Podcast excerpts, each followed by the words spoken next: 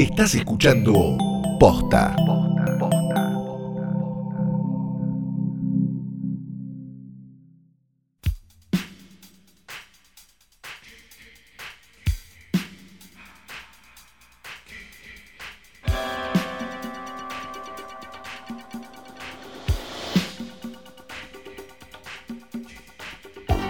Noches, buenas tardes, buenos días o lo que sea que coincida con el momento en el que le diste play a esto, que es un nuevo episodio de Hoy Tras Toses.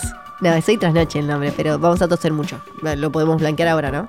Mi nombre es Ana María Campoy. Yo soy Ferela Sargenti. ¿Qué tal? Buen día. Tengo un hijo muy mamero. ¿Eh? ¿Sí? Sí, muy mamero me sale. Mira, ¿lo conocemos? Pepito Cibrián. Ah, claro, pero, pero, por favor, claro que sí. Que ahora usa mis joyas después de que morí. Sí, y Pepe, Pepe. Y Pepe era mi marido. Claro, Pepe, el marido. Ahora sí, Ana María. Qué bueno tenerte acá para este, el primer capítulo después de Hoy tras Noche el musical, ¿no? Estamos renovados. Totalmente renovados. Estamos envigorizados. No, estamos engripados y con alergia. Poco o nada tiene que ver con que hayamos chupado frío esa noche. ¿eh? Todo esto que está pasando. Pero bueno, este sí, tuvimos un exitazo realmente. La gente se volvió loca, nos pedía autógrafos y, pasaron un montón de cosas. No, pero chistes aparte estuvo muy bueno. Sí, estuvo, estuvo muy, bueno. Gracias a todos los que fueron un domingo a la noche.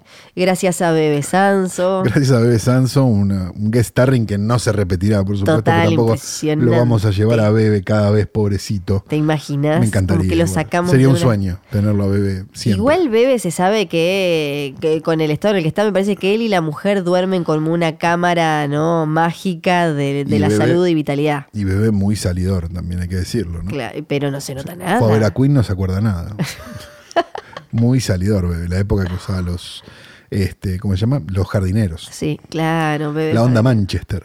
Eh, esa va a ser, esa es la segunda opción del muñequito, del Funko de bebé. Claro, queríamos hacer la onda Manchester con el, con la herramienta de Jesus Jones o de IMF, pero bueno, todavía no lo. No, estamos en eso. Estamos en eso, está muy complicada la cosa. Ustedes tranquilos. De verdad. Estamos ya viendo la posibilidad. Esto lo estamos adelantando, realmente estamos adelantando el final del capítulo. Este, de hacerlo ya tejidos al crochet. Y directamente, listo. Sí, Tienen un nombre, ahora viste que le pusieron un nombre como japonés o algo así. Claro, viste que son que medio que le sacan la forma y salen, salen 2000 uno atrás del otro. Total. Habría que ver si es posible, sería lindo realmente hacerlo de esa manera pero estamos viendo la forma de que le puedan este, tejer bien los pectorales. Porque él, la verdad, que si algo que tiene es que está bien armado. ¿no? Ah, sí. No sé si lo viste cuando lo viste en persona. Sí, sí, sí. Lo bien armado que está. Es una cosa hermosa, realmente. Pero Flor no ha traído este escritorio al pedo porque sobre él descansa el cuerpo muerto de Daniel Tiner, que pudieron ver, este, que la gente pudo ver en Hoy tras Noche del musical, con una camperita de corderito arriba de sus, este, qué sé yo qué, pues ya no sé qué es hombre, qué es rodilla, ¿no? Sinceramente, son huesos que salen ya a esta altura.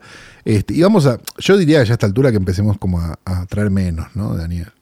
Porque, claro, como de manera simbólica, ¿no? Dejar una parte en un freezer, ¿no? Como para, y después... Es verdad, quizás eso, eh, es la, la intemperie lo que le está, lo está dañando. Yo creo que sí. hablamos con la gente de DAC, pero no quiere ceder un nicho, así que está todo muy complicado. Este, decíamos, tenemos el cuerpo humano de Daniel Tiner, tenemos la, el retrato con y sin perspectiva de género de Rita Hayworth. Tenemos un logo bordado de trasnoche por una oyente que nos ama y nos odia a intervalos regulares. Y la foto de un hombre nacido en Roma, Italia, en marzo de 1925 y fallecido también en Roma, Italia, en marzo de 2017, llamado Alessandro Alessandroni. ¿Cómo le gustan los Thanos al portarretratos? No, somos muy fan de los Thanos y tenemos un montón de cosas que realmente nos ponen muy felices. Alessandro Alessandroni fue durante muchísimos años un compositor de música de librería italiano que trabajaba para la Cinebox y para otras compañías de aquel momento. No era de los más destacados, pero sí era de los mejores ladrones. ¿Por qué? Porque tenía casi versiones de todo lo que vos te puedas imaginar. Hechas por él, medio parecidas. Como por ejemplo. Como por ejemplo la música de Por un puñado de dólares, por ejemplo. El bueno, el malo y el feo, ¿no? Él las hacía, las tenía ah. parecidas. Entonces vos, que a lo mejor no querías pagar la de Morricone. Sí. Y pagabas la de Alessandro. Como las versiones de las publicidades de ahora. Claro, que, exacto. Que chorían un polín como un para poquito que y hacía una cosa. Igualmente Alessandroni entrará en el, en el en, el, Olimpo de la música este, italiana de, librería y de, la banda de sonido en general, porque, no sé si recuerdan, este, la banda de sonido de Por un puñado de dólares, que tiene un silbido. Sí. ¿Se acuerdan silbido? Claro. Bien. No me va a salir porque no sé si. No, no, a nadie sabe silbar. Nadie sabía silbar como Alessandro Alessandroni, el hombre que silbó en esa canción. No. Es por eso que este hombre, de una carrera dudosa, me animaría a decir, tipo como un Rocky Nilsson, ¿viste? El que Ajá. le componía a, a Cris Morena Sí. y eran afanadas de Weather Report. Bueno, eh, Bueno, igual las, las novelas de Cris Morena también. está hoy en nuestro Porta Retro.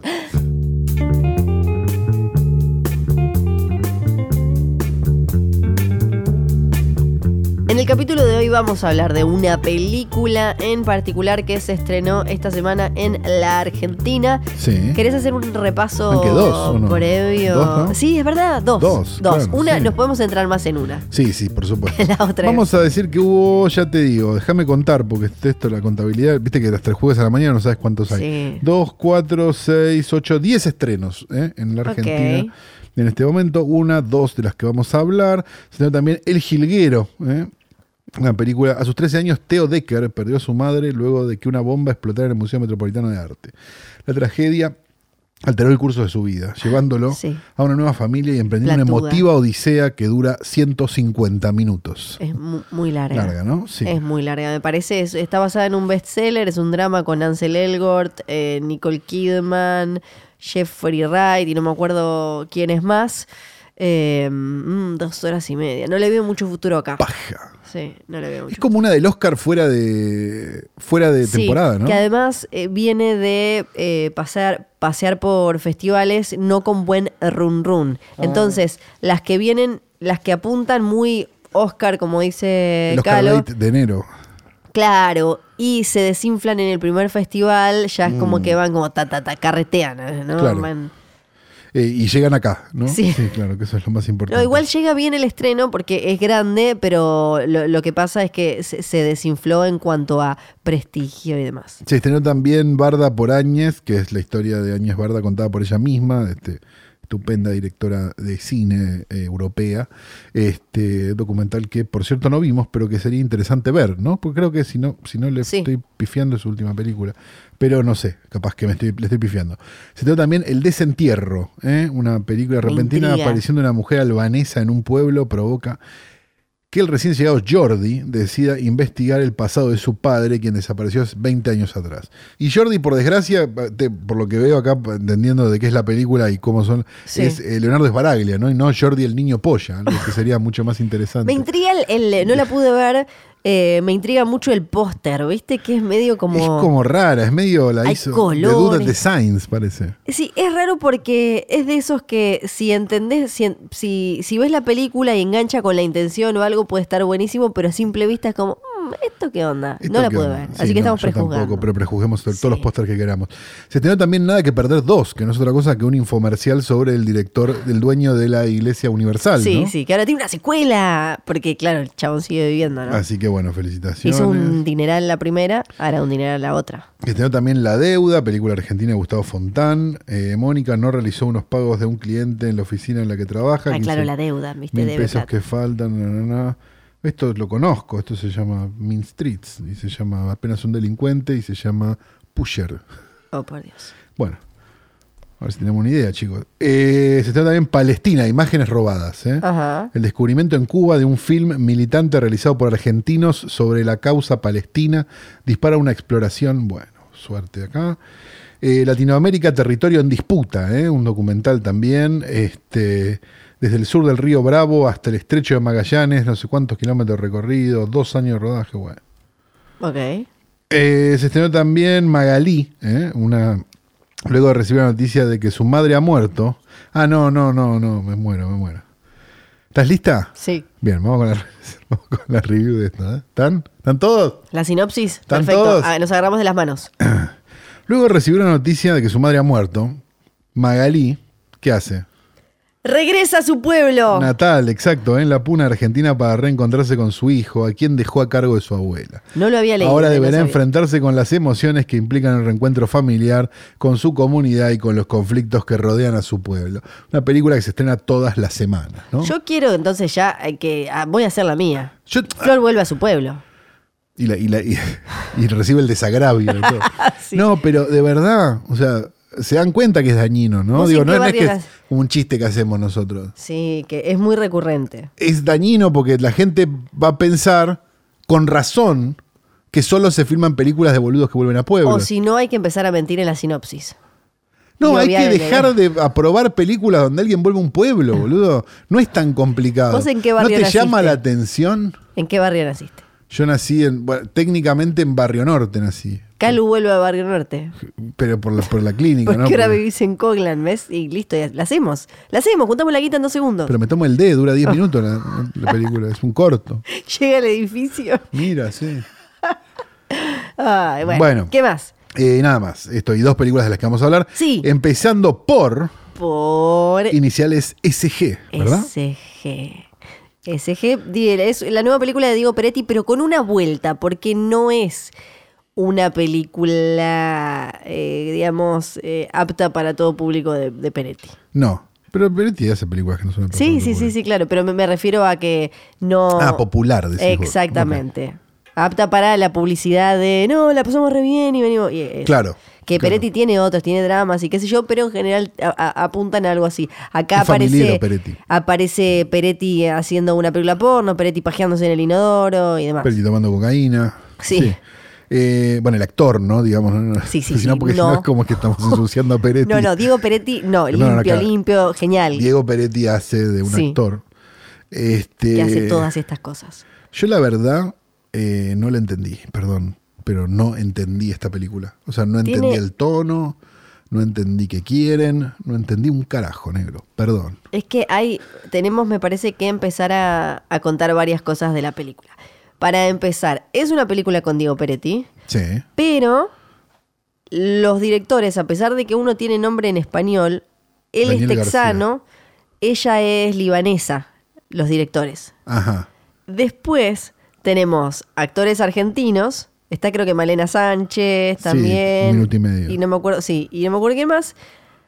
Y en el medio Está Walter Jacobs, de las Ah, películas de Ginás. Apare- está, eh, ¿cómo se llama? Eh, Ma- Maitland, el... Víctor Mayland en un cameo bastante simpático. Y también está Julianne Nicholson, una actriz norteamericana que la pueden haber visto en agosto, la pueden haber visto en Ah, Yo, sí. la pueden haber visto en Pacto Criminal, en La Ley y el Orden Criminal Intent. Es una pecosita pelirroja que en cuanto la vean van a decir como, sí, la vi. Es en la como una Mia de- Farrow joven, ¿no? Tiene como Un algo poco. ese, ese no, no la cara, pero sí como el como la Sí, forma. Un poco. Sí, eh, eh, también está en esa película en la que el chabón llevaba una libretita con su sex y la novia se Ah, obsesiona. sí. Como que está en un montón, la, la ves ahí y de golpe aparece acá, Acá en- cogiéndose a, a Peretti. Sí, que es el actor que, que interpreta Claro, no, no, a a Peretti. ¿no?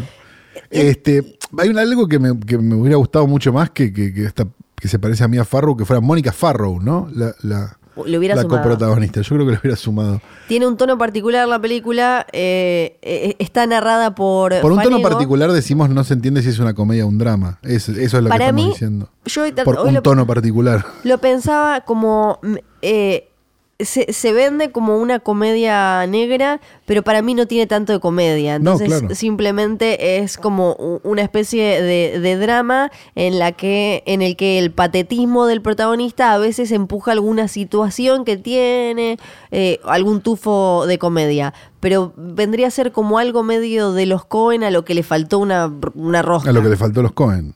Claro, porque Sí. hay situaciones así donde la, él, él es un, hace de un chabón que eh, actúa en películas porno, no tiene... Extra de películas Sí. que actúan en películas porno donde no se le ve la cara. Exacto, y no, no tiene como una, una gran vida, eh, claramente le chupa un huevo todo el mundo, no tiene vínculos muy profundos y está ambientada en el Mundial del, do- del 2014 con el equipo de, de Isabela. Él tiene una relación rara ahí como un mambo con la selección y ah, todo el tiempo está trazando paralelismos entre, entre lo que le pasa a la selección y eh, lo que le pasa en su vida se cruza con ella, con Julianne Nicholson, que es eh, trabaja en un festival y, y medio como que eh, ella está encajetada con él.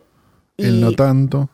él es bastante mentirosón o, o le gusta como inventar o creerse más de lo que es algo y tiene problemas de- con el manejo de ira y la violencia.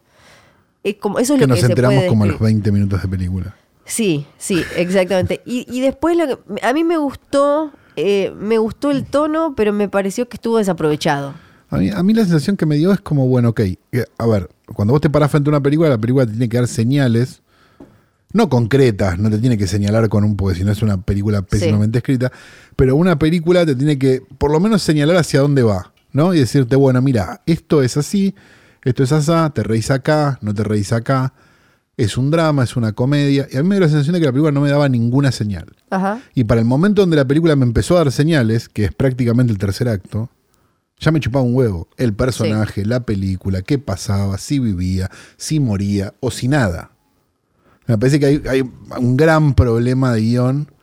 No, sé si, también de actuación, pero digo, pero en principio de guion hay un enorme problema en esta película. Sí. Enorme problema donde las cosas suceden una tras de la otra y te pueden parecer más o menos vistosas, pero no te importan. O sea, no te importa él, no te importa ella, no te importa ellos, no te importa nada. Sí, porque no, va, está pasando. No, va construyendo el guion, ¿no? Como para que esos momentos garpen. Son momentos silvanados hasta que pasa algo sí. que también, digo, o sea, ya venía como con un tufillo medio de película indie de los 90 medio Hal Harley, medio no sé qué, y ya con eso fue como, bueno, listo. Cerrame la 8. Es absolutamente eso. Sí. Y hay mil ejemplos mejores de películas ya hechas. Entonces, qué sé yo, la verdad que me pareció como desaprovechada la situación. Porque la película en sí tiene una buena factura, se ve que tiene guita encima, se ve que tiene este tiene a Peretti, digo, o sea, evidentemente tiene guita encima. Este, y sin embargo, no sé, no, no termino de entender. Pero no es que la película es desconcertante como puede ser desconcertante, no sé, desearás al hombre de tu hermana. Sí. Es desconcertante porque es desconcertante. Sí. Porque no es que, digo, en la película de Pampita, una película que hemos defendido mucho, realmente, se nos ha acusado un montón de todavía cosas. Ahora, todavía ahora, El día de hoy la defendemos. Este, mm, había una intención. Acá no queda clara cuál es la intención. No, no, por eso para mí hay como una eh, hay como una pequeña construcción hacia algo que podría estar bueno que se pierde en, en esto que decís vos, en el guion, en el relato. Como que desde desde la luz, el registro de Peretti, hay un montón de cosas que te, dan como, ah, esto va, esto va a estar, y nunca termina de, cuajar del todo con esto, los episodios que le van sucediendo al personaje. Sí, la sensación que da es como que dijeron, bueno, este le gusta Serge Gainsbourg, hace no sé qué, como quien arma un personaje, le pegaron un montón de post-its encima a Peretti, y Peretti va caminando con esos post-its pegados, pero nunca se le pegan de verdad al personaje ni a él ni a nada. O sea, lo, ves y es Peretti. O sea, no, no, ves al personaje. Ese es el punto. Digo, viste que, hay situaciones donde, bueno, hemos hablado mil veces ya de el tipo tiene que ser el personaje y no ser. Ah, mira lo de Niro. No, no es de Niro, es el personaje. Este, y me, da esa sensación, y eso es falla de dirección, claramente, y de, y de guion, de las dos cosas. Igual está, es de esas que decís como, bueno, igual me gusta que aparezca en la cartelera porque es distinta, se corre, es otro uso de, uno de, una de nuestras estrellas. Sí. Ojalá. Y, este. eh, y como decía, me, parece que eso también está bueno, que es otro uso distinto de una de, nuestras estrellas, eh, de esas que siempre llenan y, demás. Así que eso me, Igual eso tiene, un, tiene, una, tiene una contra, ¿no? De todas maneras. ¿Cuál es? Que si vos usás le das otro uso a una estrella en algo así, sí. después esto pasa a ser un argumento. Ah, claro, sí. Ay, no. Qué difícil. Y el estreno más grande de la semana es Ad Astra hacia las estrellas. Hacia las estrellas. Es una película que tiene a Brad Pitt como astronauta porque como ya habían estado de astronautas George Clooney y Matt Damon, él dijo yo también quiero mi película con el casquito, acá la tiene. Adastra significa en latín hacia las, estrellas, es muy piola, es como muy lineal todo, y es una película que viene como con eh, esta cosa medio charla de Oscar, de premios y demás, pero no tanto por el director, sino directamente por la, temática y por la actuación de Brad Pitt. Sí, que es una actuación, me animaría a decir, casi absoluta, ¿no? Digo, es prácticamente él. Es él toda la película, porque no, no, digamos, sí, hay obviamente actores que lo apoyan y qué sé yo, pero mayormente es él en plano todo el tiempo, toda, a toda hora y en todo momento y en todas las escenas. Sí. Este, el director es un tipo que se llama James Gray, James Gray, sí, bien digo, que tiene una carrera de, de, de director, me animaría a decir, complicada como mínimo. Sí. Hizo Little Odessa, que no era muy buena. Después hizo We Own the Night, que tampoco era Sí. muy buena. Y después el último año hizo The Lost City of Z, o el ante- anteaño pasado, que estuvo para los. Era como rumor de Oscar y no pasó nada. Y nada más. Sí. Va, tiene algunas en el medio, digo, pero que yo me acuerde. Este, o sea, es como un- ¿De quién hablábamos el otro día? De. mm, Ay, se me fue. Del, del- del juego de las lágrimas. Eh, ay, eh, Neil Jordan. sí, Es eso, ¿no? Es como un Neil Jordan. sí. Como, ¿qué te acordás? ¿Te, te acordás de alguna película? ¿Te llevarías a la tumba alguna? No, la verdad que no. Abrazado. ¿Abrazado te irías como una película de Neil Jordan, James Gray? No, la verdad que no.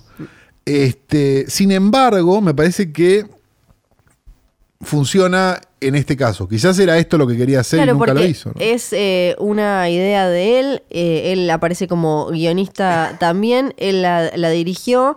Su idea, él la, desde un primer momento la comparó con. eh, eh, di- dijo que quería hacer la, la película más realista. Quería. Otra vez aparece este, este mambo de hacer algo realista del viaje al espacio. Pero la parte más eh, rica para nosotros es que la comparó desde un primer momento con El corazón de las tinieblas de Joseph Conrad. Está como Bueno. esta idea muy eh, de, de Apocalypse Now. Eh, ah, Yo no sabía eso, no lo sabía y de- justo en la- cuando Sí. estábamos antes de grabar te dije eso. Le digo, es Apocalipsis Now. O sea, hay, hay alguien que se volvió loco allá, hay que irlo a buscar. Mezcla, lo, para mí lo que hace súper bien a Dastra es que mezcla tres o cuatro cosas que ya vimos, pero súper bien y, y- y terminan en un producto, eh, en una cosa nueva que dura dos horas, Sí. que está bien, que No, te que es linda visualmente. Es linda, te que tiene las secuencias de acción, me parece que son como son pocas, pero, Pero eso me gusta también, funcionales. que no se casa con un solo tono, la con un solo, con un solo clima la película y, y lo estira, que a veces pasa con estas así como de, ah, bueno, soy una película densa, de, de- de espiritual, científica y qué sé yo. No, tiene como ahí unas cositas distintas. Eh, a mí me, a mí me gustó. Sí, a mí también agradezco mucho, pues yo en general a mí me viene, viene el genio de la botella y me tres deseos y es que no exista más la ciencia ficción. Y la verdad que en este caso no, porque es un drama, Es o sea que, que, sí. sucede que pasa en el espacio, pero, pero no, no tiene nada que ver como con esa cosa de la, de la ciencia ficción que yo la verdad me llevo los huevos en una carretilla que es Sí. gente 20 años después diciendo, bueno, pero Gataca lo que nos quería decir en realidad, ay salí, No. boludo. Es que en realidad es más ciencia ficción especulativa, de esa que te cuenta una historia que puede pasar en cinco años. No, Eh, no, o no que es puede ser en una selva, digo, que puede ser en cualquier lado. Pasa que es en un. eh, Digo, puede ser en la montaña esto. Sí, total. Solo que acá aprovecha al espacio para mí eh, como, como metáfora para profundizar los temas de la película. Si, si no le importan que se las spoilemos, bueno, Bueno, o paren acá. Claro, lo, lo- lo tenemos a, eh, a Brad Pitt como eh, este chabón que es como una super máquina, todo eh, que, que- que se dedica puramente a su trabajo. O sea, suspendan la credibilidad cuando entren, porque digamos, las cosas que pasan son como, dale, maestro, sí, dale.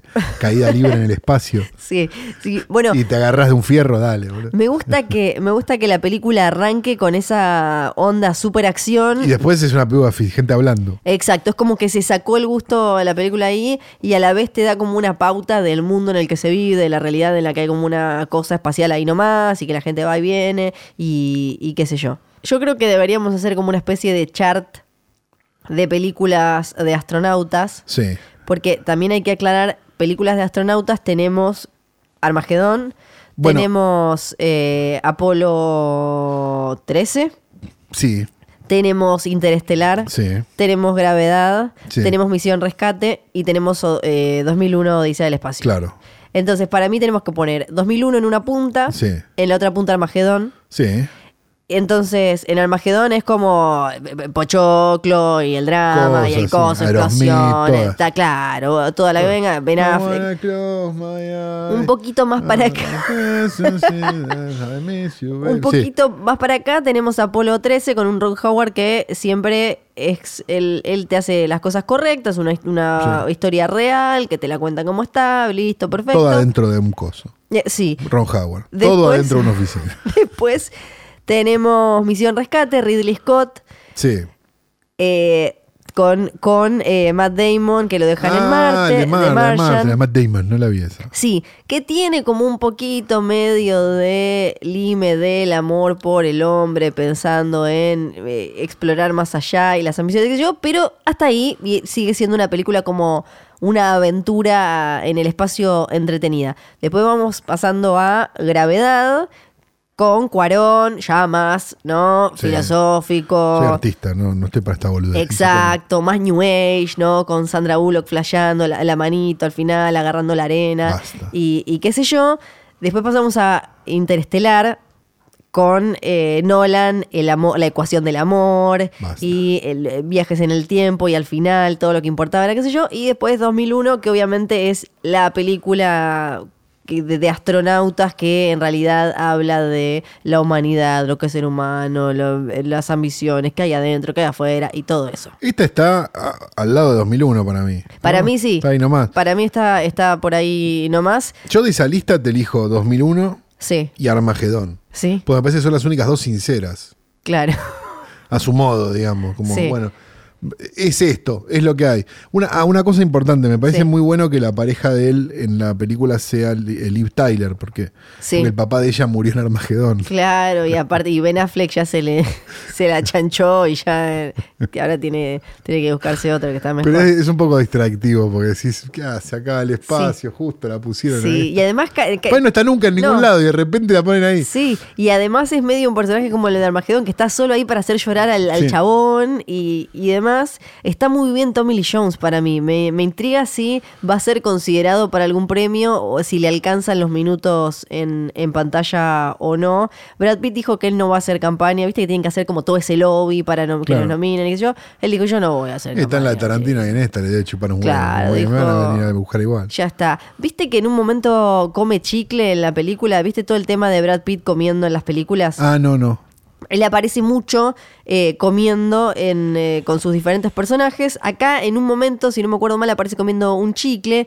Llegaron a hacer un estudio eh, a ver cómo les va a las películas en las que más come Brad Pitt en comparación con las que menos come. Y sabes que resulta que en las películas en las que come más de 200 calorías, le va significativamente mejor en crítica y taquilla que en las que come menos. Esto es real, ciencia. Igual, digamos, ¡Ciencia! no, no considera todo el resto. digamos, No, todo lo que está solo- alrededor de Brad Pitt masticando no, Exacto. no se considera. O sea, si No. la película es una poronga, no se Sí. considera. No. Es solo que Brad Pitt está masticando o no. Exacto. ¿Y? Está bien. Y ah, después Es también una me forma gusta- muy linda de ver el cine, ¿no? Porque Me- es como, no importa nada, ponerlo a masticar a Brad Pitt y nos va a ir bárbaro. También me gusta otro análisis que es, bueno, ¿por qué come siempre Brad Pitt? Que era, como cuando era más joven, era tan fachero, perfecto, imposible, Uf. que lo ponían comiendo para como para que genere mayor empatía, como Gaba Gaba One of Us, como, ah, él Claro, come, ah, como nosotros, al final es medio como Bueno, nosotros. agradecemos que no lo pusieron cagando. Porque- ¿no? Porque como dijo Leo Mattioli, ¿no? Este, soy una persona común, como cualquier otro. Hago caca con más o menos olor. Eh, a mí me, me gusta, eh, me gusta también que Adastra eh, toca temas mega, obvio, cursis y New Age y todo, pero nunca cae en la cosa que, me, que por lo menos a mí me llega a empal- a empalagar. Sí, no, no, no, eso es lo que decía yo antes. Lo de, Sí. lo de la ciencia ficción esa que, que decís, ay, no, negro, no. Sí, no". todo lo del vínculo con el viejo me copa, que el viejo le chupa un huevo al pibe y Sí. hasta el final le chupe un huevo a él, porque viste en un momento así como, uy, ahora se van, a van a generar No, como... va a morir en la de. No, le dice como, no, pibe, déjame acá en Neptuno, que está todo azulito, bonito, vos andá, hacé la que quieras. Eh, eso, eso me gustó mucho. Y también que aparezca esta idea de, bueno, ¿y qué onda si no hay nada allá afuera? Claro. Si no hay nada. Una película de ciencia ficción o ciencia eh, expandida. Donde no se encuentran con ningún extraterrestre. No hay nada, claro. chicos. Son esta mierda que. Es todo lo que tienen es esta mierda. sí, no tienen nada. Y ya la rompieron. Mira, di esta mierda y la rompiste. Claro, también en el momento en el que aparece el mono y demás, que vos podés pensar como, ah, es- Jackma. Era medio Jackma el mono. ¿Quién es Jack Ma? Es un mono asesino. ¿Hay un mono Hay una- asesino? hay un montón, monerías diabólicas de Romero. No, de chica me daban miedo los monos, y así que no vi Jackma, ninguna. que era una. Era ah, Monkey Business es la otra, sí. Eh, no la. Ma- Era bastante mala. Jackman. Pero bueno, Pero viste que en ese momento me gusta cómo juega también eh, con eso porque ahí se podría haber ido para una cosa medio live o algo así, o ponerte que al padre tenía en la cabeza un, eh, un parásito que lo hizo enloquecer de poder y no, el padre es como decías vos, Marlon Brando en Apocalypse Now. Eh, listo. el chabón enloqueció en la suya, flipó. Déjelo en paz. Claro, y también ponele, si bien tiene un final lindo de alguna manera, también hay cosas que estoy a favor de que no, no sean un círculo completo, como el tema con la otra mina con la que se cruza él, que, que, Tommy Lee Jones le mató a los viejos. Sí. No hay después una escena, ¿viste? Yo dije, ahora va a venir la escena donde él. No, eso quedó. La mina quedó ahí. Sí. Y me gusta mucho cómo mueren eh, los tres boludos de la nave. Sí, hermoso. hermoso. Sobre todo la mina como. Así, así.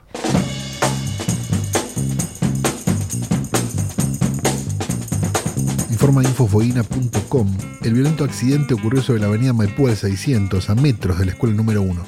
Producto del impacto, el frente del Volkswagen quedó severamente dañado. Conductor se estrelló contra una columna de acero en Ushuaia y es más famoso que Fiorella Sargenti. Ay, pero entonces así cualquiera, porque vos sabés la cantidad de accidentes de borrachos y demás que hay. Oh, hay una, ahora te voy a pasar una cuenta de Instagram que es solo de accidentes de Ushuaia. ah, me encanta. Se actualiza de Tierra al Fuego, y se actualiza diariamente. Ushuaia. ¿Quién dice Tierra del Fuego? Dice no, mentira, mentira, mentira, Tolwin, mentira. Tolwin, mentira, sí, sin duda. No digas eso, porque después no me van a dejar volver a entrar, ¿entendés? Pero si vas directo a Ushuaia, ¿qué te importa? ¿Qué tienes que pasar por Tolwin? Pero, a menos que cierren el aeropuerto. y me manden La única razón por la que pasás por Tolwyn es porque vas a Río Grande, pues cerró el aeropuerto de Ushuaia. Es la única razón. Ay, no, no, nada que ver. No le, no le presten atención. No le presten atención. Ustedes no le, den presten atención. Estos son los caprichos de Flor. Claro que sí. Vamos a 1990. Yo uh, tenía unos 5 años. Eh, Santiago Calori tenía. Y, ya eras grande. Sí, ya era una señora. En 1990 yo tendría 12, más o menos. Eh, estabas viviendo acá. ¿Viste una película llamada Mujer Bonita? Sí, claro. ¿La viste en, VHS? en video la vi, sí. Sí. la vi en cine. No, creo que la vi en video. Yo no me acuerdo, pero era muy pequeña y claramente Mujer Bonita no era una de esas películas que te prohibían o que estaba en la tele en cualquier horario. Eh, no, estaba considerada. Raro igual, ¿no? Sí, pero es que lo, loco es como siempre logró consolidarse y considerarse una comedia romántica. La vi en el cine con mi abuela, en el verano 1, 2 y 3. Que que nada, nada habla mejor de este capricho de flor que que Calu lo haya visto de pequeño con su abuela. Porque eso es lo que, lo que lograron con Mujer Bonita. Venderla como una comedia romántica, una película eh, amigable, eh, aceptable para cualquiera en la familia, súper edulcorada, dulce, como un cuento de hadas con un toque moderno con Richard Gere y ella Julia es medio puta, pero todo bien. Claro, pero, eh, pero son encantadores. Sí, son y ella súper está Ella es un amor, no parece puta. No, no limpita, no, no te consume nada. Eh, cuando se, pasa, se, limpia mucho los dientes, se pasa el hilo dental, es porque estuvo comiendo frutilla. Es todo como eh, una belleza. Pero hay una historia más oscura detrás. Ah. y ahí nos vamos a meter. porque en realidad, eh, Pretty Woman, Mujer Bonita, viene de la cabeza de un guionista que se llamaba, se, se, llama, no sé si murió el señor. A ver, me voy a chequear en este momento a ver si está muerto. Vive, vive. Un beso grande para J.F. Lawton. Es el autor de Mujer Bonita. Venía de laburar en películas de ninja, en comedia, qué sé yo. Bueno, déjenlo vivir. Tenía trabajo, pero él quería más. Él quería hacerse un nombre.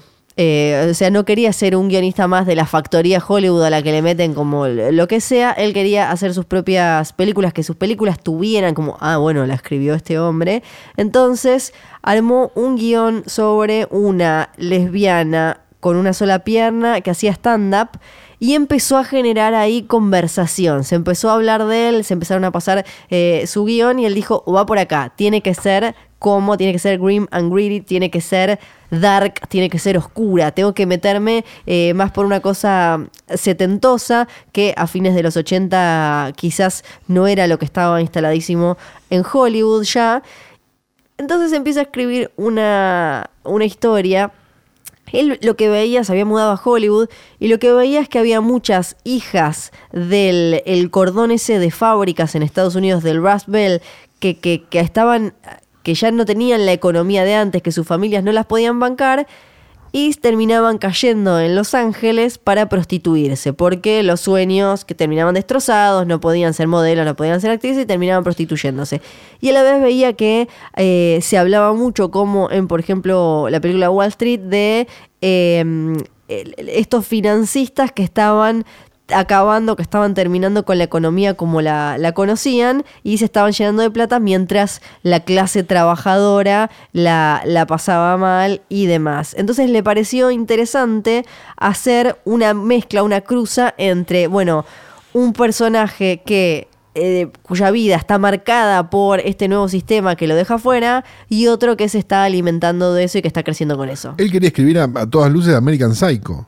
Que es más o menos de la misma época. Medio como que ponele algo así. Pero, le salió Pretty Woman. Pero él quería que ella fuera la protagonista. Se llamaba 3000 la película porque esa era la plata que él le pagaba a ella, 3000 dólares. Y eh, ella era adicta a las drogas. Y imagínense, y cuando, cuando lo pensás así, Pretty Woman tiene súper sentido. Es casi la misma película porque cambian algunos detalles como esto, como las drogas, el final, que ahora te lo voy a contar pero después todo el otro se mantiene, incluso hay escenas que, la mayoría de las escenas aparecían, estaban en ese guion original. Era Paquera Woman. Claro, lo que cambiaba era el tono y la forma en la que el, director y los actores se tomaban la película. Eh, pero en realidad el guion era, me parece interesante ver esto, como el guion no cambió tanto, se le sacaron un par de elementos y se le cambiaron otros, pero lo que cambió fue todo lo otro.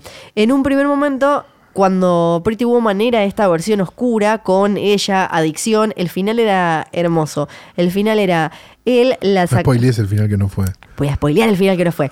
Él la tiraba del auto, le tiraba la guita encima, le decía tipo como va y nos vimos, y ella terminaba con el mejor amigo, que en la película, si no me acuerdo mal, era Jason Alexander, termina yendo a Disney, el rechocho diciendo como mirá, con la guita que, hiciste con en una semana con este, mirá dónde nos vamos, y ella terminaba en un, en un, en un micro se iban, y ella terminaba mirando así como a la nada, estaba con la mirada perdida, era otra película, claramente, eh, tenía un final triste, no solo porque ellos no quedaban juntos, que es como la versión más obvia de si una si termina bien o termina mal. No, y termina con Jason Alexander. Sí. Es mucho peor que quedar solo. Sino también porque ella no terminaba tan salvada como la película que conocemos ahora considera que ella termina. Pasaron varias cosas en el medio para que Mujer Bonita cambie de esta manera tan dramática. La, versión de 3000 eh, estaba pensada con eh, actores como Al Pacino y Michelle Pfeiffer. Ajá. Que eh, eso era otra, era una película más de New Hollywood, más de claro, sí. otro mambo completamente distinto. El guion fue a parar. Sí, Pacino tomándole merca alguna parte del cuerpo a Michelle Pfeiffer. Claro, ¿te imaginas? Era otra cosa. Otra película. Otra película. El guion fue a Sundance, ahí se empezó como a repartir y empezó a generar este prestigio de festival del que hablamos a veces. Y el chabón estaba chocho porque ahí se lo empezó a tomar en serio. Como que empezó a moverse este guion, lo terminaron comprando. Pero por estas cosas de empresas y demás, el guion termina en manos de Disney. Oh. Pero no fue algo malo para eh, este señor y su buen guion, porque Disney venía de hacer Eternamente Amigas con un director que se llama Gary Marshall Eternamente Amigas, eh, la película de Betty Midler en, en, la que una de las dos amigas entrañables se muere y es de llorar y demás, y horror y qué sé yo, que es eh, que quedó ahí como la película legendaria de, amigas mujeres, con eh, Wind Beneath My Wings, la canción esa mega ultra lacrimosa cantada por Betty Midler, y lo quería, y Disney lo quería, lo quería, eh, todavía se lo quería quedar a este Gary Marshall que ya estaba charlando para irse a otros estudios. Y quería tener películas así más oscuras, eh, Disney, que le dieran un poco más, medio como lo que ahora con Fox, que Disney compró Fox. Bueno, quería una película que eh, lo posicionara en, en otro lado, que no fuera siempre lo mismo. Entonces, lo curioso es que en el guion de 3000 empezó em, a, a, pasar, se lo empezaron a dar a otros eh, guionistas que, ¿cómo es que se llama cuando le dicen el que viene? El, doctor. Exacto. Y el mismísimo Gary Marshall, que antes había sido guionista, fue también el primero en releerlo. Y ahí fue cuando empezaron a pulirlo. Y cuando digo pulirlo no es le sacaron la rebarba, sino le dieron brillo, le dieron brillo y la fueron haciendo cada vez más colorida. Y ahí empezaron a aparecer los nombres de posibles protagonistas. Aparece Julia Roberts, aparece Richard Gere, y ya Richard Gere y Julia Roberts no podían interpretar esa película como estaba eh, pautada 3000. Ahí es cuando cambia. Lo loco es que después le dicen a él, eh, a este Lawton, le dicen, bueno, eh, hacenos como la versión final del guion y él lo edulcora demasiado. Disney le dice, ¿por qué? Me parece que esto está demasiado ya azucarado, que te fuiste de mambo. Finalmente terminan comprando y fue todo un tema a ver si, si ellos quedaban juntos o no. Ahí aparece una productora que fue la que eh, le dio como, me parece, con una línea, con una línea sola, es la que la que cerró esta idea que Gary Marshall quería mostrar, que era una especie de cuento de hadas en Hollywood con una vuelta de tuerca, que es eh, la idea de que él la salva a ella y ella lo salva a él, que es como lo que le faltaba para que tuviera algo, que fuera algo conciso. Laura Siskin es quien terminó de darle este toque moderno para que Mujer Bonita pasara de ser la mujer en la película de la prostituta paquera que eh, eh, un chabón tira del auto y termina yéndose a Disney con cara de penita a esta película con Julia Roberts y su sonrisa eterna.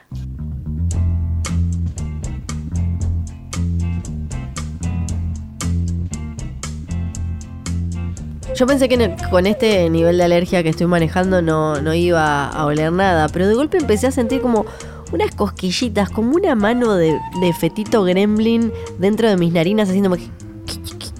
Acá, una mierda. Sí, sí, sí, claro, era el hedor del Videoclub del Tío Calu. Yeah, yeah, yeah, yeah, Bienvenidos a Videoclub. ¿Qué tal? ¿Cómo estás? Muchas gracias, muchas gracias. Bueno, estamos muy contentos acá porque estamos con unas promos ahora y si la traes sin rebobinar, te cobramos un peso.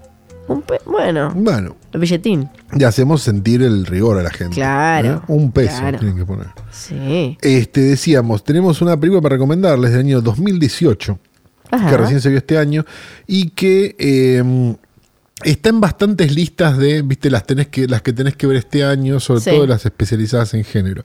Eh, y la, la vi pasar varias veces y nunca este, la había visto porque no estaba por ahí todavía, apareció hace poco, relativamente poco, en la intersección de Avenida Los Incas y Torrent. Entonces, eh, es el momento de recomendar esta película de 2018 que se llama The Boat, de un director debutante a, a toda costa que se llama Winston Azopardi, me parece un apellido. Azopardi. Sí, la calle Azopardo. Me parece un apellido espectacular. Este, que también escribió la película y su hermano la escribió con él y es el protagonista de la película. La película, si no me equivoco, tiene un solo actor. O, sí, tiene un solo actor, que es este personaje, que viene en un bote y de repente ve venir un velero. Se sube al velero para ver qué onda, pues estaba medio como a la deriva. Y cuando se sube al velero, está a la deriva, queda como encerrado en el velero y el velero se pone en piloto automático. Ajá. Y se convierte en esas películas tipo el tipo encerrado en el baúl, el tipo encerrado en el cajero, los que están flotando y vienen los tiburones, ¿no? Que nos gustan tanto porque son una gran idea y nada más que eso, y un actor y nada más. Así que si tienen ganas de ver una película de género que se sostiene bastante bien siempre y cuando este, dejemos pasar un par de estupideces del protagonista, ¿no? ¿Eh? Porque claro el, camino al infierno está tapizado de gente que dice, bueno, pero si él se baja del colectivo, entonces no hay película. bueno, claro, sí. no hay película y vos sos un infeliz. Bueno, dicho esto, decíamos The Boat del año 2018 es el recomendado del Club de Calu de hoy. Bueno, terminamos entonces. Terminamos este nuevo capítulo. ¿Sobrevivimos? Sobrevivimos. Tosimos un montón. Ah. Podemos hacer quizás un especial al final, tipo Todas track. Si se quedan hasta el final, final, final, van a escuchar un compilado hermoso, una sinfonía de toses. A dos toses. Exactamente. Tenés tos de alergia y tos de gripe y ustedes tienen que ir adivinando cuál es cuál. ¿Cuál es cuál? Sí, porque a veces la de Flor suena más masculina que la mía, ¿no? Claro, claro. La mía es más como seca y de que en cualquier momento vomita y la de Carlos es más de va a escupir los, pulmones. Vamos a decir una serie de cosas que tenemos que decir. La primera no es Bebe Sanso, porque ya lo nombramos al principio. Basta, bebé. Basta de pedir featuring, basta de estas cosas. Decimos que este programa fue editado por el querido Nacho Ugarteche. Nacho Ugarteche es como si quisiera decir Nanchinel, ¿no? Nacho Ugarteche, se me complica un poco. Este, decíamos también que eh, este programa fue grabado. ¿Dónde? En Radio en Casa, radioencasa.com, John y Nico, Nico y John. Johnny, Nico, que Nico, tienen John. una relación este, bastante parecida a de Hans Tale. Este, Sí. No sabemos muy bien por qué, pero Nico hoy estaba con una cofia y, Qué raro eso. una serie de cosas que no terminamos de Sí. entender. Por otro, mira, es impresionante. Pero Es como la- Ah, que es rojo. ¿Viste la rojo noticia todo. esa de la, de la mujer que creyó que había alguien suicidándose vestido del cuento de la criada? Sí, muy bueno. Era Nueva una York. sombrilla. Sí. Sí, era bueno. Pero ¿qué tenés que tener en la mente para pensar todo eso en lugar de pensar, ah, es una sombrilla, ¿no? Eh, decíamos, fue grabado en Redecasa, redecasa.com. Ustedes si tienen ganas de, de pertenecer a este a esta elite, ¿no? De, de gente que, que está en, en la pomada de los podcasts, ¿eh? en la podada, este, pueden este, dirigir sus navegadores de internet, ¿eh? su Ne- Netscape, su Internet Explorer, su Altavista, a este, www.radioencasa.com. Y ahí Sí. John les va a hacer pelo y barba y Nico los va a atender. Bueno, dicho esto, decíamos también que, ¿qué más tenemos para decir? Eh, nada, ya estamos. ¿Ya estamos? Sí, ya por ahora ya ¿No estamos. hay nada más? En este momento no hay nada más. Puede Ah, haber perfecto. algo más de Puede haber algo pero- más. Puede haber una sorpresa. Puede haber pero estén- tienen que estar Puede atentos, haber una sorpresa. Tienen que estar atentos. No vamos a decir nada más. Nada, se, se calman, por favor. Por ¿eh? favor. Es cuidado. demasiado. Cuidado. Listo. Chao.